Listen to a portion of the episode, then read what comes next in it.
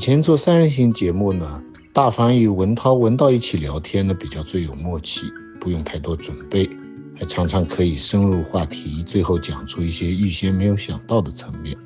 那个节目呢，每期说是三十分钟，其实去掉广告也就是二十二分钟，每个人呢大概就是讲六七分钟话。每次呢，我都希望文道多讲一点，所以他后来做其他节目呢，也就是讲个八分钟。现在有了新八分，不仅读书讲文学文化社会科学以联系时事关心社会发表联想也常常让观众有意想不到的收获。八分愿意推荐继续期待。我是徐子东。